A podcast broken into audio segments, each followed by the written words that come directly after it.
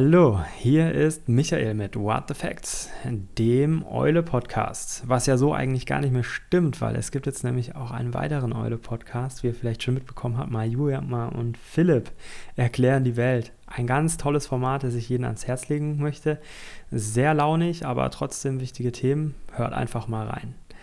Aber zurück zu uns. Ich habe heute die wunderbare Julia Schönbeck bei mir. Hallo Julia. Hallo. Hi, ich habe bei dir auf Instagram fleißig mitgelesen und bei deinem Blog schaumbürgerin.de auch rumgestöbert in den letzten Wochen.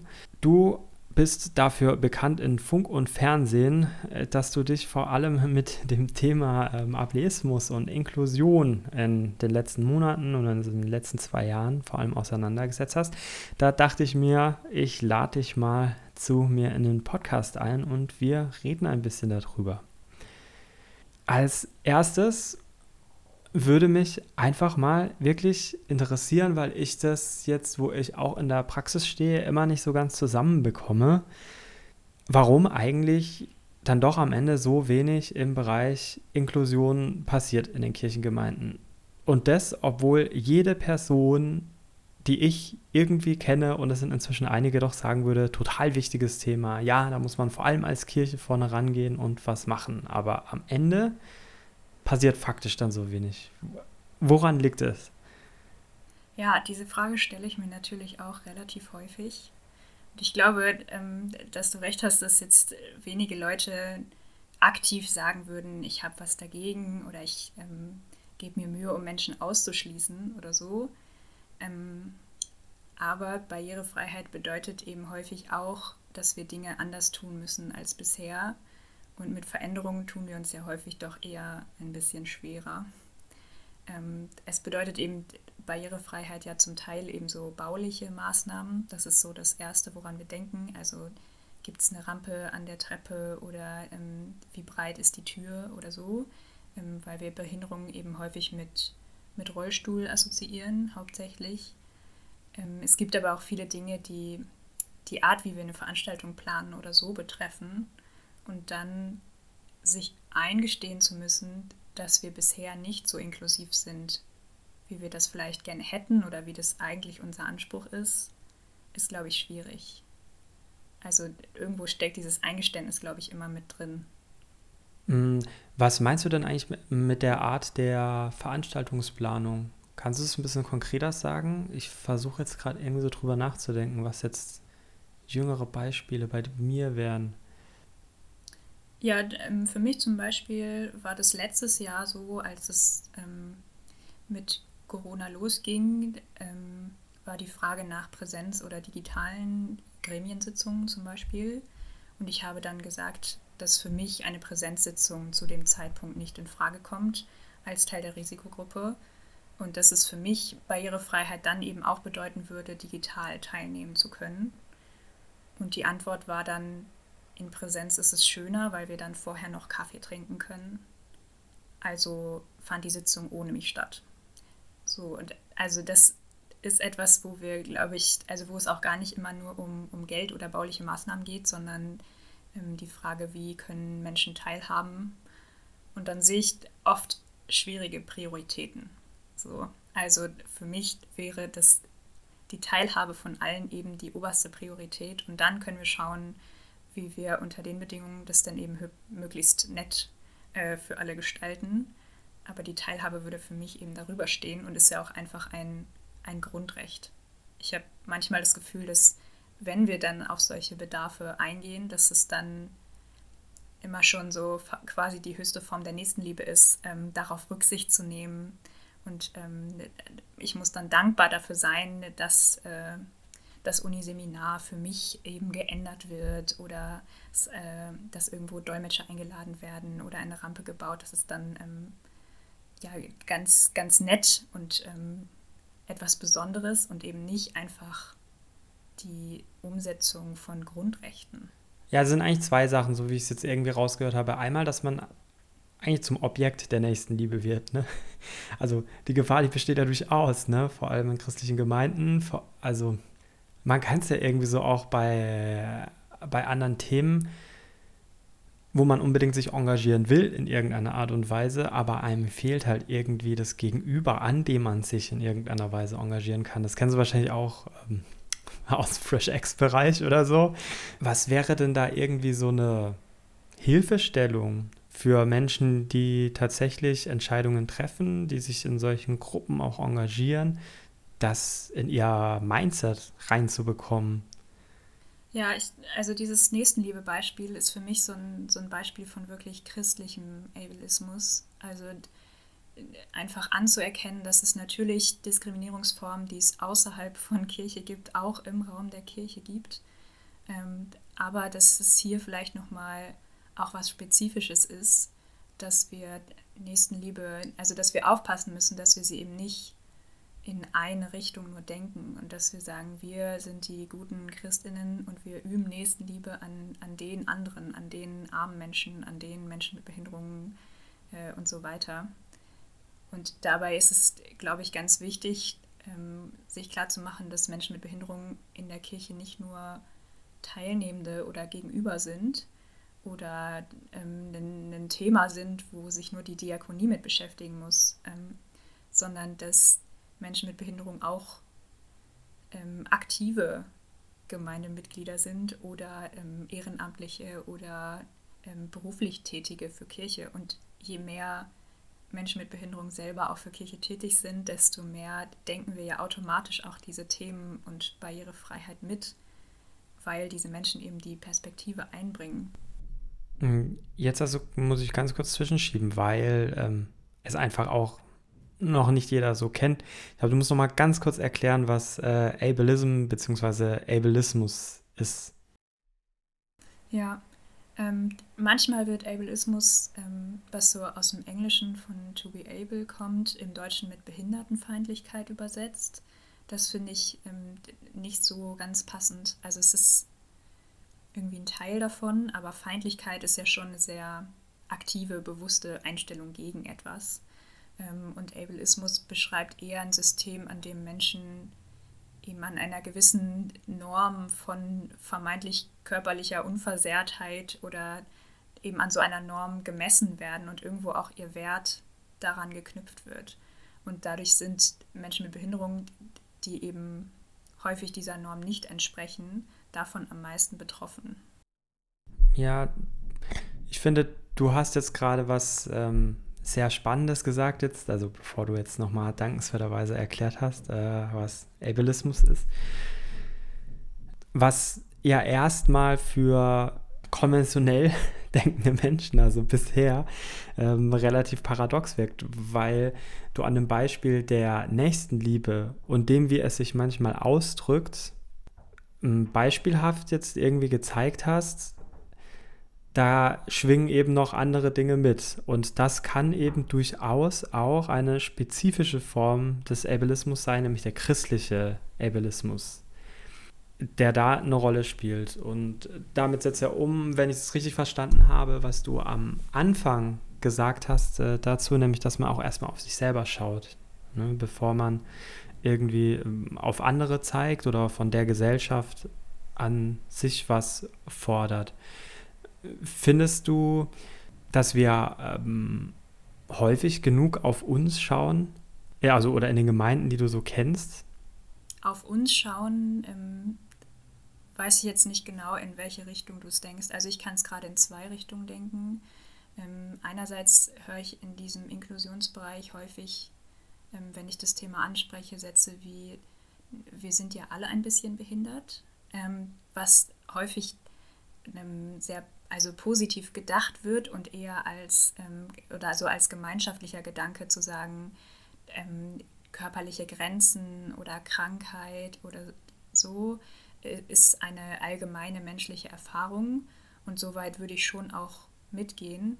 Gleichzeitig aber sagen, dass Behinderung keine allgemeine Erfahrung ist, die wir alle teilen, sondern dass Behinderung in unserer Gesellschaft aktuell eben auch eine Form von Diskriminierung mitbringt, die andere Menschen nicht erleben ähm, durch die Barrieren oder äh, Vorurteile, die es gibt. Ähm, und andererseits ähm, das auf uns schauen ähm, kann natürlich auch so gedacht werden, dass wir eben bei uns anfangen, ähm, und zu überlegen, was, ähm, ja, wo, wo haben wir vielleicht noch Vorurteile oder wo setzen wir das noch nicht so um. Und das finde ich super wichtig. Ich sage das auch immer wieder, dass ich mich sehr viel mit diesem Thema auseinandersetze, dass ich viel Ableismus auch selber erlebe und trotzdem ähm, mich davon nicht trennen kann. Also es ist nicht so, dass ich keine ableistischen Gedanken habe oder keine Vorurteile. Ähm, es gibt ja immer diese internalisierten Formen auch. Ähm, und auch ich lerne immer wieder Neues darüber, über ähm, andere Formen von Behinderung, über Barrierefreiheit in Bereichen, in denen ich das bisher nie mitgedacht habe. Und ich glaube, was Barrierefreiheit angeht, können wir alle viele kleine Dinge irgendwie tun und jetzt eben einfach heute damit anfangen, ohne zu sagen, ja, das ist ja immer so teuer und wenn wir jetzt einen neuen Fahrstuhl fürs Gemeinhaus bauen müssen, das können wir uns ja gerade nicht leisten und deswegen machen wir dann gar nichts, dann würde ich eben sagen, gut, ähm, machst du eigentlich auf Instagram Bildbeschreibungen oder ähm, gibt es ein, ein Skript hinterher nach dem Podcast oder gibt es auf der Gemeinde-Homepage äh, eine Seite, die einfach über die Barrieren informiert. Also es gibt so viele kleine Punkte, an denen wir anfangen könnten, wenn wir wollten, ähm, wo diese ganzen Ausreden nicht so funktionieren. Ich würde sagen, die Ausreden funktionieren doch in vielen Bereichen. Ich bin da jetzt einfach mal ganz böse und ich hoffe, viele fühlen sich erwischt da draußen, vor allem die professionell irgendwie im kirchlichen Bereich tätig sind und uns hören. Weil ich habe jetzt zum Beispiel auch eine Webseite neu aufgesetzt und es macht echt sau viel Arbeit. Und eine Kosten-Nutzen-Rechnung schwingt natürlich schon mit. Also für jedes Bild dort sich wirklich reinzufühlen und ernsthaft auch dann die Augen zuzumachen und zu überlegen, okay, ähm, habe ich die Information dieses Bildes jetzt irgendwie adäquat erfasst? Habe ich mir jetzt auch genug Mühe gegeben, die Ästhetik in irgendeiner Weise äh, zu beschreiben und auch nicht nur vielleicht die Sachinformation, also je nach Bild. Das ist richtig viel Arbeit. Also das ist ja, das ist also so ging es mir jetzt und die meisten, die machen es ja einfach überhaupt nicht. Und ich habe es bestimmt auch wahnsinnig schlecht gemacht. Aber wie du gesagt hast, man fängt halt mal irgendwo an. Ich glaube aber, dass diese Rechnung durchaus besteht, weil man sich dann nämlich die Frage stellt, immer so, ja, okay, ich mache jetzt diese ganze Arbeit und ja, also wie viel von den Personengruppen, für die das relevant ist, ähm, gehen denn dann darauf? Ja, so, die können mich doch dann auch einfach anrufen. So, dann erkläre ich denen, was sie brauchen. Und ich glaube, das denken sich einfach viele, auch wenn es jetzt off also offen die Leute nicht so sagen, wie ich es jetzt mal sag. Ja, ich habe das auch schon öfter gehört, wenn ich zum Beispiel über Bildbeschreibungen ähm, gesprochen habe, dass mir dann Menschen gesagt haben, naja, aber ganz ehrlich, mir folgt ja niemand, der blind ist auf Instagram. Und dann denke ich mir, ja, wieso auch, wenn du keine Bildbeschreibung machst? Das ist so ein bisschen, als ob man im zweiten Stock sitzt und sagt, mich hat noch nie eine Rollstuhlfahrerin besucht. Also ist es ja irgendwie kein Wunder. Warum sollten sie es auch tun? Und ich glaube, wir müssen uns fragen, warum in den Gemeinden bisher so wenig Menschen mit Behinderungen oder erstmal vielleicht mit sichtbarer Behinderung, man weiß es ja einfach nicht von allen Menschen, ähm, vorkommen. Und auch in unseren Freundinnenkreisen oder im Studium. Wenn ich immer noch hier an der Fakultät beim Beantragen eines Nachteilsausgleiches höre, oh, das äh, hatten wir so auch noch nie, dann sagt es ja schon was aus. Also wieso hat bisher niemand diese Frage gestellt? Wieso hat niemand diesen Bedarf geäußert? Und ich weiß, dass es in vielen Fällen eben eine, auch irgendwo ein Mehraufwand ist, Videos zu untertiteln oder Bildbeschreibungen zu machen. Und auch da würde ich ermutigen und sagen, wenn es nicht in der vollumfänglichen Ästhetik des Bildes beschrieben ist, aber wenigstens die Grundinformationen mit dabei sind, dann ist auch das ja schon ein Fortschritt. Und ähm, von der Arbeit weiß ich selber, wir machen das sehr, sehr konsequent. Ähm, irgendwann geht es sehr in den Workflow mit über. Und es ist normal, wenn ich das Bild hochlade, dass ich da schnell diesen Satz reinschreibe und es ähm, irgendwann gar nicht mehr so viel Zeit kostet. In Social Media passiert da auch viel. Also bei Facebook zum Beispiel, wenn man ein Bild hochlädt, dann zieht er schon Texte, die auf Bildern stehen, raus und tut die in den Alternativtext, auch wenn man sie selber nicht bearbeitet. Da ähm, wird die Technik auch immer besser oder so automatische Untertitel angeht, ähm, die sind, die werden auch besser. Ich finde, du hast jetzt gerade was ziemlich, ziemlich Tolles gesagt. Du hast nämlich gesagt, was sagt das denn dann überhaupt aus, dass da noch nie jemand nachgefragt hat? Und da würde ich nämlich auch in Bezug auf die Kirchengemeinden sagen, Steine lügen einfach nicht und die haben auch eine Aussage. Und wenn ich sage, das ins Digitale übertrage, sage ich auch, eine Webseite hat irgendeine Aussage. Und explizit würden wir immer, das war auch unser Eingang, immer sagen als Christ, ja, natürlich ist es total wichtig. Natürlich müssen wir die Option für die Armen und für die Schwachen ergreifen, für die Witwen und Waisen. Und das ist ja unser ganzer christlicher Glaube. Und Jesus hat sich ja auch genau den Kranken zugewendet. Und das müssen wir auch tun. Jetzt hast du natürlich schon den Hinweis gegeben, da kann, da kann ein christlicher Ableismus daraus folgen, ein, Othering. Ja, aber jetzt sehen wir auch, dass ähm, implizit eine Aussage durchaus darin steckt, wenn ich auf meiner Webseite diese Dinge eben nicht mache. Und wenn ich mich eben nicht darum bemühe, auch mein Gemäuer umzustellen, anfange es mit anderen Augen zu sehen und andere Bedarfe ausmache und daraus Notwendigkeiten ableite, sondern das in ewigen Prozessen ausdiskutieren muss, ob irgendetwas jetzt wirklich so notwendig ist oder nicht. Da steckt ja implizit eine Aussage drin, wenn man das nicht macht. So würde ich das jetzt zusammenfassen, was du gesagt hast. Und ich finde, da kann man sich dann schon mal die Frage stellen, weil mit vielem, was wir arbeiten, ist ja Jahrzehnte, Jahrhunderte alt, was wir haben, was irgendwo steht, entweder als Idee oder als Stein wo das nie berücksichtigt wurde. Das heißt, da scheint ja irgendwie noch mehr, das scheint noch tiefer zu liegen, was da schiefläuft und nicht mitgedacht wurde. Am Anfang dieses Jahres hast du auch mal eben was dazu geschrieben in einen Blogbeitrag ähm, zum christlichen Ableismus, wobei da der schreckliche Anlass war der ähm, Mord ne, in einer Einrichtung an Menschen mit Behinderung. Ähm, könnt ihr nachlesen auf schaumbürgerung.de. Ich verlinke das auch auf jeden Fall in den Show Notes. Ähm, ich zitiere, was du geschrieben hast. Eine echte Aufarbeitung kann es nur geben, wenn wir eigene Fehler und Fehler vergangener Generationen eingestehen, wenn wir Denkmuster und Strukturen aufdecken.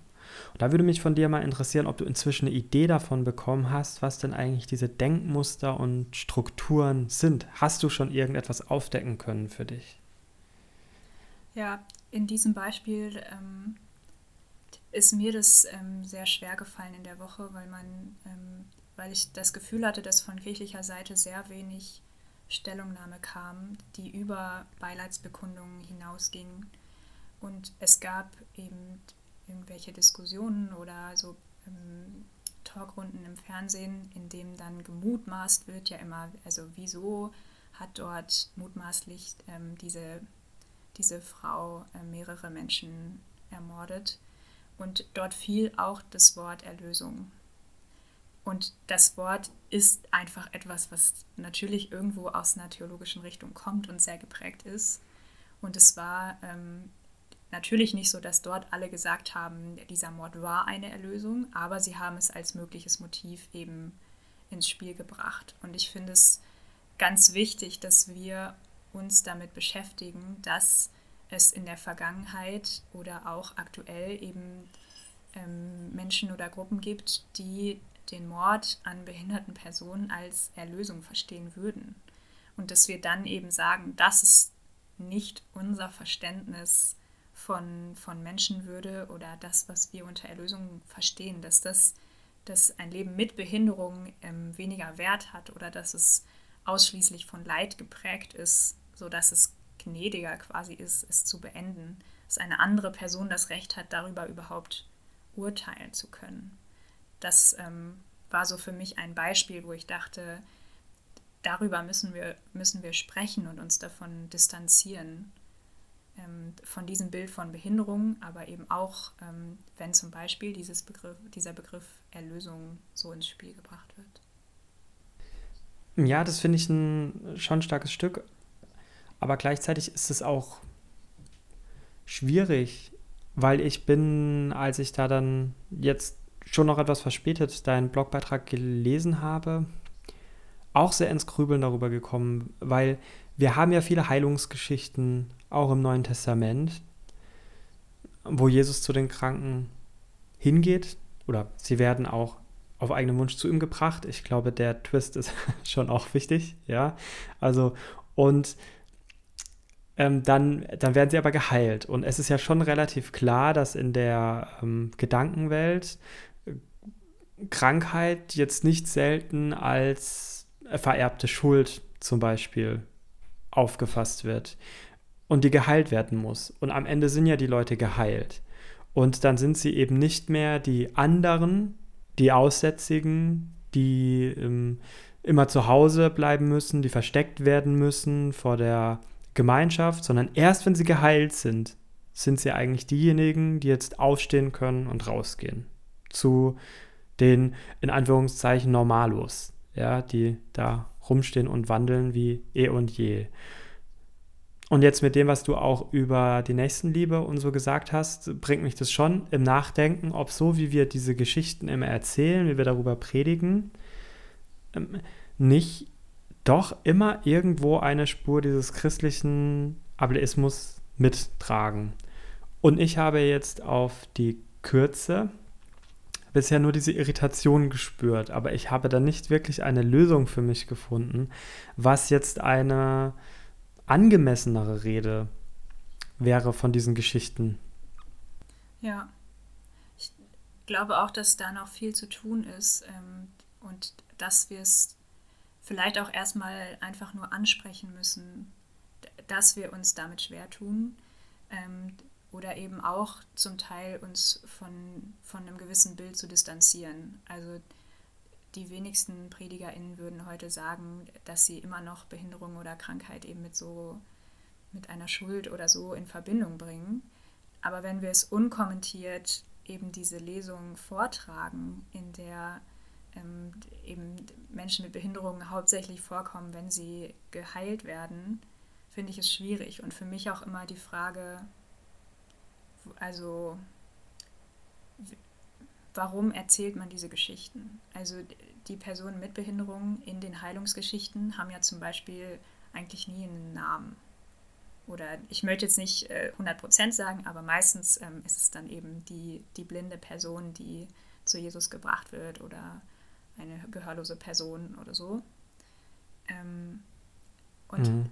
irgendwo geht es häufig darum, dass dann die nicht behinderten Menschen an diesem Beispiel erkennen, wie, wie groß oder mächtig Gott ist oder wie gütig.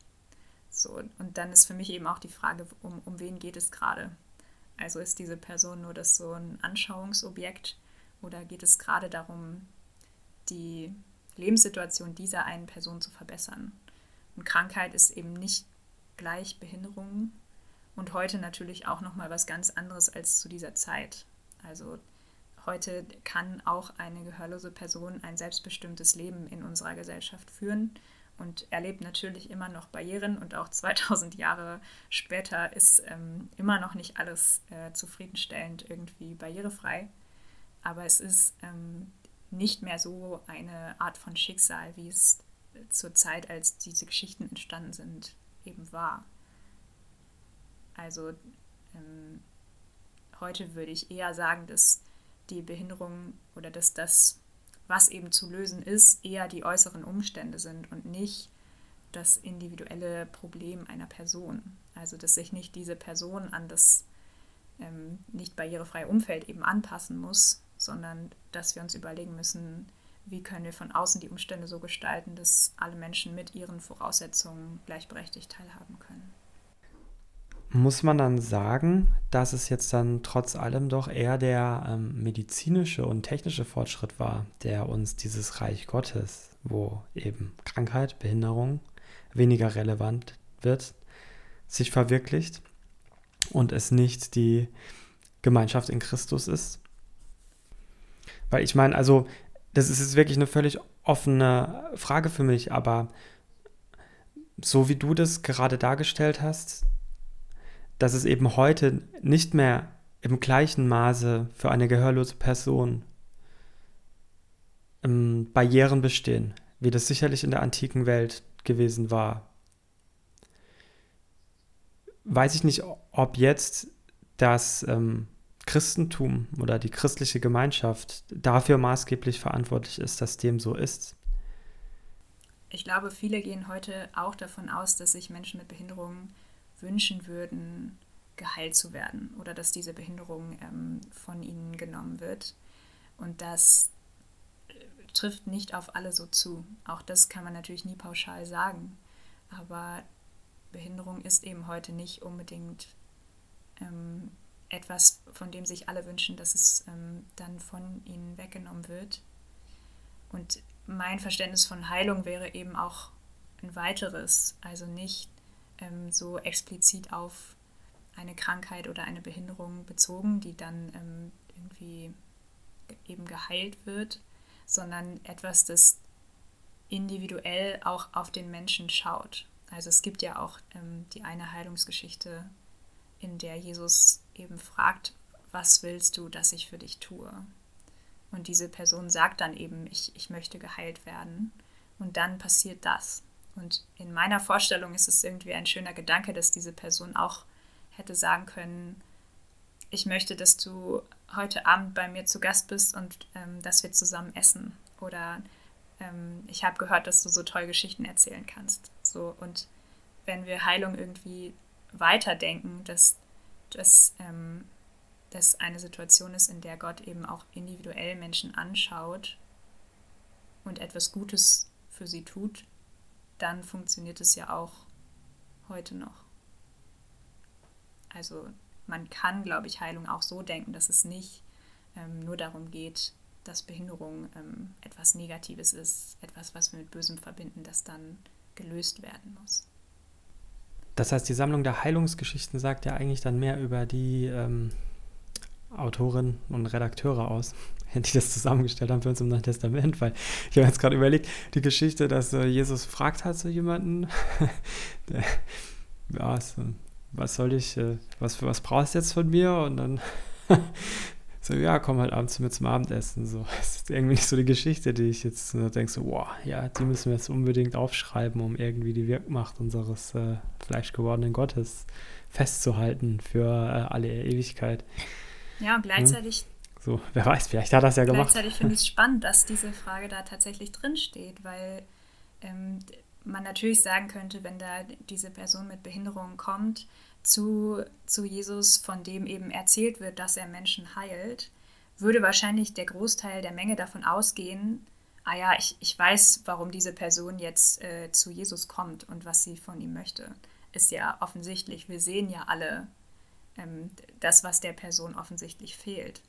Und dass dann trotzdem diese Frage eben gestellt wird, finde ich ein super Beispiel auch für heute, wenn wir uns Inklusion irgendwie vornehmen nicht zu sagen, ah ja, ich sehe schon, ähm, was dir fehlt oder was du brauchst und ich äh, löse das, sondern eben Menschen zu fragen, was ähm, sie gerade brauchen, was ihnen gut tut, was man tun kann.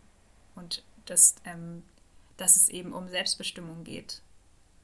Und auch das ist, glaube ich, dann ist für mich in dieser Geschichte schon ein, ein sehr großer Schritt, dass dieser Person ein Teil Selbstbestimmung wiedergegeben wird oder geschenkt wird, dass sie über ihr Schicksal entscheiden kann, ähm, wo sie sonst eben häufig auf die Hilfe von anderen angewiesen ist. Mhm. Ich denke, das wäre schon eine Botschaft, die man sich auch in der Gemeindearbeit zu Herzen nehmen kann. An dieser Stelle spiele ich mal noch eine, eine kleine Nachricht von Eva, frisch aus der Redaktion. Und gleich seid ihr wieder bei uns zurück.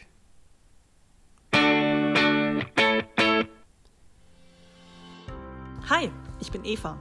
Gemeinsam mit Max und Philipp habe ich 2017 die Eule gegründet, das Magazin für Kirche, Politik und Kultur. Gemeinsam mit unseren AutorInnen machen wir Kirchen- und Religionsnachrichten für eine neue Generation. Dabei brauchen wir deine Unterstützung. Mit einem Eule-Abo bezahlst du den unabhängigen Journalismus der Eule, denn wir werden von keiner Kirche finanziert. Du sorgst dafür, dass wir unsere AutorInnen fair bezahlen können und leistest damit einen Beitrag für die Stimmenvielfalt in den Kirchen. Ab 3 Euro im Monat bist du dabei. Mach mit und schließ jetzt ein Eule-Abo ab. Jetzt ähm, ist ja bei dir so, dass du ähm, ja eigentlich eine ähm, sehr bedeutende Person geworden bist über Nacht. ja, du schaust schon so, die da draußen sind es nicht, weil äh, du wurdest vorgestellt ähm, als eine Kandidatin für ähm, den EKD-Rat. Ne? Da würde mich jetzt als allererstes mal interessieren, weil du bist äh, Studentin und das ist ja schon eher ungewöhnlich. Ähm, wie bist du denn überhaupt dazu gekommen, Kandidatin für die Wahl zum Rat der EKD zu werden? Ja, also es war Juli und äh, ich bekam eine Instagram-Nachricht von einer Bekannten, die sagte, eine von, Kollegin von ihr würde mich gerne mal sprechen, darf ich ihr deine Nummer geben? Und am nächsten Tag bekam ich dann also einen Anruf von einer Person, die ich bisher nicht kannte und sie sagte, ich komme mal gleich zum Punkt, wie viel weißt du über den Rat der EKD? Und ich dachte. Und wie viel wusstest du? mir ist tatsächlich in dem Moment klar geworden, dass ich das Wort Ratsvorsitzender sehr gut kenne, aber mir nie darüber Gedanken gemacht habe, dass es dann ja offensichtlich auch einen Rat gibt. ähm, also wusste ich tatsächlich sehr wenig über den, den Rat der EKD. Ähm, dass es auf der EKD-Ebene eben auch eine Synode gibt, das war mir klar, dass da viele Entscheidungen getroffen werden und so. Ähm, genau. Und bei der Ratswahl ist es offensichtlich so, dass ähm, man sich eben nicht ähm, irgendwo bewirbt an einer Stelle, sondern dass die neu gewählte EKD-Synode einen Nominierungsausschuss gründet ähm, und diese Gruppe dann überlegt, wen ähm, könnte man für dieses Amt fragen. Es ist, ähm, also es sind Ehrenämter, 15 Menschen sind dann im Rat. Und ähm, in diesem Fall war es so, dass sich der Nominierungsausschuss ähm, damit beschäftigt hat, ähm, wie man auch nochmal eine größere Vielfalt ähm, repräsentieren kann, auch nochmal bewusst nach jüngeren Menschen geschaut hat, wobei das in diesem Fall, glaube ich, ähm, bedeutet nach Menschen unter 40. Ähm, ich bin unter 40, auch noch eine Weile. Ja, und dann war es tatsächlich so, dass eine Person in diesem Ausschuss mir auf Instagram und auf meinem Blog folgt ähm, und über diese Inklusionsthemen gesagt hat, das wäre doch auch ein Thema, was, ähm, wo es vielleicht gut wäre, wenn eine Person das ähm, mit einbringen kann. Ähm, gerade, dass es darüber, über dieses Herzensthema irgendwie jetzt so gekommen ist, hat mir natürlich sehr viel bedeutet. Ähm, und es ist ähm, unabhängig davon, ob das jetzt klappen sollte oder nicht, eine sehr große Ehre, gefragt zu werden und dass Menschen mir das zutrauen. Es war eine lange Entscheidung, ähm, lange drei Wochen, in denen ich viel ähm, darüber nachgedacht habe, was das bedeuten würde für mein Studium, für meine nächsten sechs Jahre, ähm, für meine Zukunft mit oder ohne Kirche. Ähm, also beruflich. Weil man muss sagen, es ist ein, es ist ein Ehrenamt. Ne? Genau, ja. Und es ist ein Ehrenamt, das jetzt nicht wenig Arbeit verursacht. Genau. Gehe ich mal von aus. Ja. Ja, hattest du die Möglichkeit, irgendwie auch vernetzt, zu vernetzen mit Leuten, die das schon mal gemacht haben? Also, weil so spontan wüsste ich jetzt nämlich auch zum Beispiel überhaupt nicht so, was man ja fürs Studium abwägen muss. Wie oft muss ich da dann irgendwie mal irgendwo sein? Ja, was genau muss ich da dann machen? Wie viel muss ich da dann vorbereiten? Oder ist das wie bei so einem Aufsichtsrat von so einem großen Unternehmen, wo ich halt mein Geld aufs Konto bekomme und äh, einmal mhm. im Jahr mich hinsetze und mein, äh, mein Finger heb, wenn überhaupt? ja, ich fand, dass das sehr gut begleitet wurde. Ähm, wir haben Informationen vom Kirchenamt der EKD bekommen, also erstmal so ein mehrseitiges PDF, wo schon mal ähm, viele meiner Fragen schon bevor ich sie stellen konnte, äh, geklärt waren. Ähm, es wurden Kontakte aus der EKD-Synode genannt, aus dem Kirchenamt, von Menschen, die da eben mehr Einblicke haben, auch was es zum Beispiel zeitlich äh, bedeuten würde, sich da zu engagieren. Das fand ich sehr gut, gerade eben als Person, die ähm, in diesem Alter eben gefragt wird. Also ich glaube, dass ähm, ich, also dass eine Bischöfin oder so, die dafür gefragt wird, ähm, manche Dinge eben nicht so abwägen muss wie ich, weil sie das mit ihrem beruflichen ähm, Alltag vielleicht nochmal anders verbinden kann oder generell eine Person, die eben auch hauptberuflich in Kirche tätig ist. Da habe ich mich gut begleitet gefühlt. Also ich hatte das Gefühl, es ist sehr, es wird irgendwie transparent gemacht. Ähm, gleichzeitig wusste man natürlich lange noch nicht, wer auch gefragt wird. Ähm, das wäre manchmal irgendwie schön gewesen, mit jemandem darüber zu sprechen, die oder der gerade vor den gleichen Fragen steht und auch das Gleiche abwiegt. Ähm, das habe ich natürlich erst nach meiner Entscheidung dann irgendwann erfahren. Mir wird es jetzt irgendwie auch so gehen, wenn ich so die Kandidierendenliste anschaue. Oder man muss ja in dem Fall dann eher sagen, die, die Nominiertenliste. Also da sind halt schon so Doktor, Professor, Doktor und Bischöfin und Bischof äh, so und so. Ja, und dann ähm, steht da Studentin. Ne? Also fühlst du dich da dann manchmal so ein bisschen fehl am Platz oder denkst du dir so jetzt erst recht?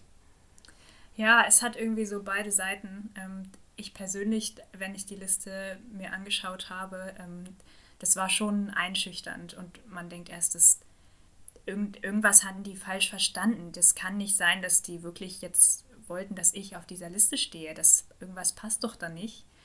Und gleichzeitig ist mir aufgefallen, dass ich es total großartig gefunden hätte, wenn ich jetzt nicht gefragt worden wäre und gesehen hätte, äh, eine Kommilitonin wäre gefragt worden oder dass generell ein, mhm. ein so junger Mensch, der auch irgendwie ein Thema mitbringt und so auf dieser Liste steht. Ähm, und dann dachte ich, okay, wenn ich das für andere denken kann, dann eigentlich ja auch für mich. Und ich ähm, finde es wichtig, dass wir auf allen Ebenen verschiedene Perspektiven mit einbringen.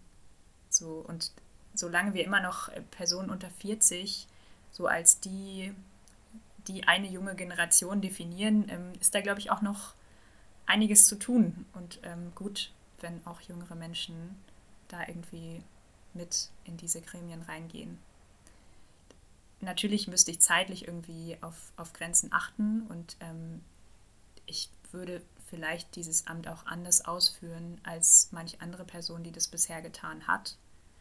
Ähm, versuche aber mich nicht so sehr daran zu messen, sondern eher zu denken, es ist, also wir wären, wenn ich reinkommen sollte, ja eben 15 Menschen, die das gemeinsam tun und die gemeinsam ähm, diese Aufgabe übernehmen. Und dann ist es ja gut, wenn eine Person oder wenn Personen generell unterschiedliche Schwerpunkte haben. Und ich dann vielleicht sagen kann, hey, im digitalen bin ich sehr fit äh, und gut vernetzt. Ich kann da eben auch in beide Richtungen, ich, ich höre und lese da eben auch von, von anderen Menschen, habe andere Kontakte als ähm, vielleicht eine Professorin oder ein Bischof oder so ähm, und bringe diese Perspektiven eben ein. Das ist ja eigentlich eine Stärke und gleichzeitig schon auch einschüchternd, wenn ich die Liste anschaue. Rechnest du dir Chancen aus? Ähm, ich kann es ganz schlecht einschätzen, weil ich ähm, auch, also die Synode, die EKD-Synode wählt ja dann dieses Gremium. Und ähm, einerseits denke ich, auch die Synode ist ja jetzt deutlich jünger geworden mit diesem Mal. Es sind ähm, auch da ähm, auch durch die Wahl der neuen Vorsitzenden sieht man schon, dass ähm, da viele Menschen irgendwie auch offen für sind und sich ähm, Veränderung wünschen, jüngeren Menschen eben Chancen geben wollen. Ähm, diesen Trend sehe ich einerseits. Ähm, andererseits sehe ich auch, dass die Artikel, die zum Beispiel bisher online über die Kandidatinnenliste erschienen sind, fast nie meinen Namen überhaupt erwähnen. Also ähm, nicht mal in der Aufzählung am Ende. so, da habe ich das Gefühl, dass viele andere mir eher weniger Chancen ausrechnen. Wie es jetzt am Ende sein wird, weiß ich nicht. Ich glaube, mir wird es wichtig zu sein, ähm, wichtig sein, zu betonen, dass ich eben nicht nur die junge Person auf der Liste sein will. Also ich habe eben auch Themen, ähm, die ich zum Beispiel mitbringe und für die ich da hinein möchte und wäre nicht nur so die Person, die diese Kategorie äh, jung und weiblich abdecken kann oder so. Hast du noch ein Thema, was dir dann besonders wichtig wäre? Ja, also einerseits ähm, ist mir Ökumene immer super wichtig, auch ähm, durch die Erfahrung, die ich gemacht habe. Ich habe ähm, FSJ bei Kirche hoch 2 gemacht, dann ist man in die Richtung schon mal sehr geprägt. Ähm, arbeite gerade bei einem katholischen Verein. Ähm, das ist mir irgendwie sehr wichtig. Ähm, und gleichzeitig, gerade wenn ich auch aus diesem Inklusionsbereich auf Kirche schaue, glaube ich, dass es super wichtig ist, dass wir uns mit mit Macht und Machtmissbrauch auseinandersetzen. Ähm, ich habe sehr viel darüber nachgedacht, wie ich das auch in diesen Vorstellungsbogen reinschreibe, weil es ein schwieriges Thema ist, was ähm, vielleicht auch unterschiedlich aufgefasst wird. Ich glaube nur, dass es in, in allen Formen von, von Diskriminierung oder auch von Repräsentanz und diesen Gleichstellungsbereichen irgendwo immer das, die Frage nach Macht hintersteckt. Also wer letztlich entscheidet, wer eben teilhaben darf, wer, ähm, wer mitgedacht wird, welche Perspektiven eingebracht werden. Ähm, und auch ähm, wenn wir über sexualisierte Gewalt sprechen müssen, steht dahinter irgendwo eine Frage von Machtmissbrauch, auch in der Aufarbeitung. Deswegen ist es, glaube ich, ganz wichtig, wenn wir uns mit dieser Aufarbeitung beschäftigen, dass wir eben auch über das Thema Macht sprechen, was eben noch viel weitere Auswirkungen hat. Ich denke auch, dass es ein Thema ist, was ähm, häufig, viel zu häufig äh, gerade in der evangelischen Kirche unter den Tisch fällt, weil man immer irgendwie so sagen kann, ja, so, man hat ja immer diese Negativfolie katholische Kirche auf vielen Ebenen. Ja, also ja. einmal ideologisch ganz prinzipiell, ja, das sind die anderen. Und man hat aber auch eben es so überdeckt alles. Ja, weil man kann dann auch immer sagen, ja, wir haben ja eine, dem, demokratisch legitimierte Gremien und so. Und bei uns ist es ja alles so presbyterial, ja von unten nach oben organisiert und was dann halt auch alles erzählt wird. So dass man sich, dadurch, dass man diese Negativfolie katholische Kirche hat, habe ich den Eindruck immer, man sich selbst gar nicht so viel mit den ganzen Problemen von Macht und Machtmissbrauch auch auseinandersetzen muss. Ja. Ähm, natürlich sieht man jetzt auch, du bist äh, Studentin der Theologie. Da hat man ja auch immer so, eine, so ein bisschen so eine Hybridstellung. Ne? Die fühlt man mal mehr, mal weniger, weil man kann sich ja immer aussuchen, wie nah man an der Kirche steht. Ja, also irgendwie, natürlich ist man jetzt nicht hauptberuflich. Ja, ist ja klar, man ist ja nicht eingestellt, aber man steht ja vielleicht auch schon auf irgendeiner Landesliste, äh, die Arbeitgeber sind ja irgendwie auch eingeschränkt in gewisser Weise, die das mal in Zukunft sind. Die Bahnen, äh, wo es dann am Ende rauskommt, sind ja auch enger, als das vielleicht bei anderen ähm, Studiengängen ist. Wäre auch ein Thema von dir, dich ähm, mit der Ausbildung von Pfarrerinnen und Pfarrern oder eben anderen ähm, kirchlichen Berufen auseinanderzusetzen? Ja, absolut. Ähm, für mich ist eben nochmal das Besondere, ähm, dass ich zum Beispiel bisher nicht auf einer Landesliste stehe. Ich habe mich am Anfang dagegen entschieden, das zu tun und merke jetzt gerade eben dadurch, dass Barrierefreiheit zum Beispiel für mich auch ähm, persönlich ein Thema ist, dass ich in dem Kontext viele Fragen habe ähm, und mir noch nicht sicher darüber bin, ob ich eine berufliche Zukunft in Kirche sehe. Und in der ersten Jahreshälfte dieses Jahres habe ich mich sehr viel ähm, auch mit dieser Frage auseinandergesetzt, welche berufliche Zukunft ich für mich so denken kann. Ähm, auf der Arbeit, wo ich zum Beispiel mit Referentinnen zusammenarbeite, die eben zu, zu Themen arbeiten, ähm, dann denkt man natürlich darüber nach, ach, könnte ich mir so eine inhaltliche Stelle vorstellen? Oder ist es doch wie ähm, in der Schulzeit, als ich ähm, schon ins Studium gestartet bin mit der Aussicht, ähm, Gemeindepastorin zu werden. Was, was kann ich eigentlich mittlerweile mir vorstellen?